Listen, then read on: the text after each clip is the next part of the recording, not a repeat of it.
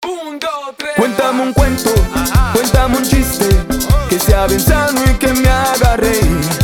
Cuéntame un cuento, cuéntame un chiste que sea bien sano y que me haga reír.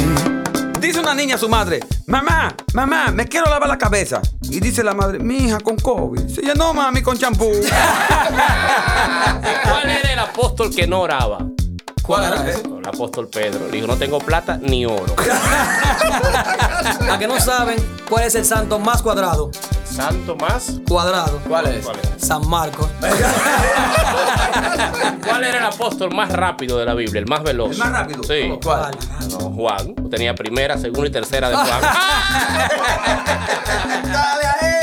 ¿Saben por qué los cristianos de mi pueblo compraban tantas bolsitas de té? Porque voy para tomarse su té tranquilo No, ahí. porque al entrar a la iglesia hay un cartel que dice, Cristo viene pronto, prepárate.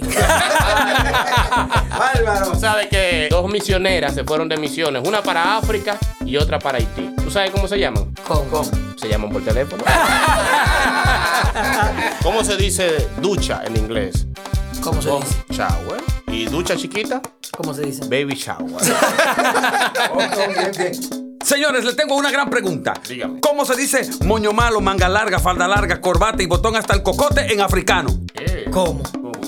Rabacucu. ¿Sabes qué?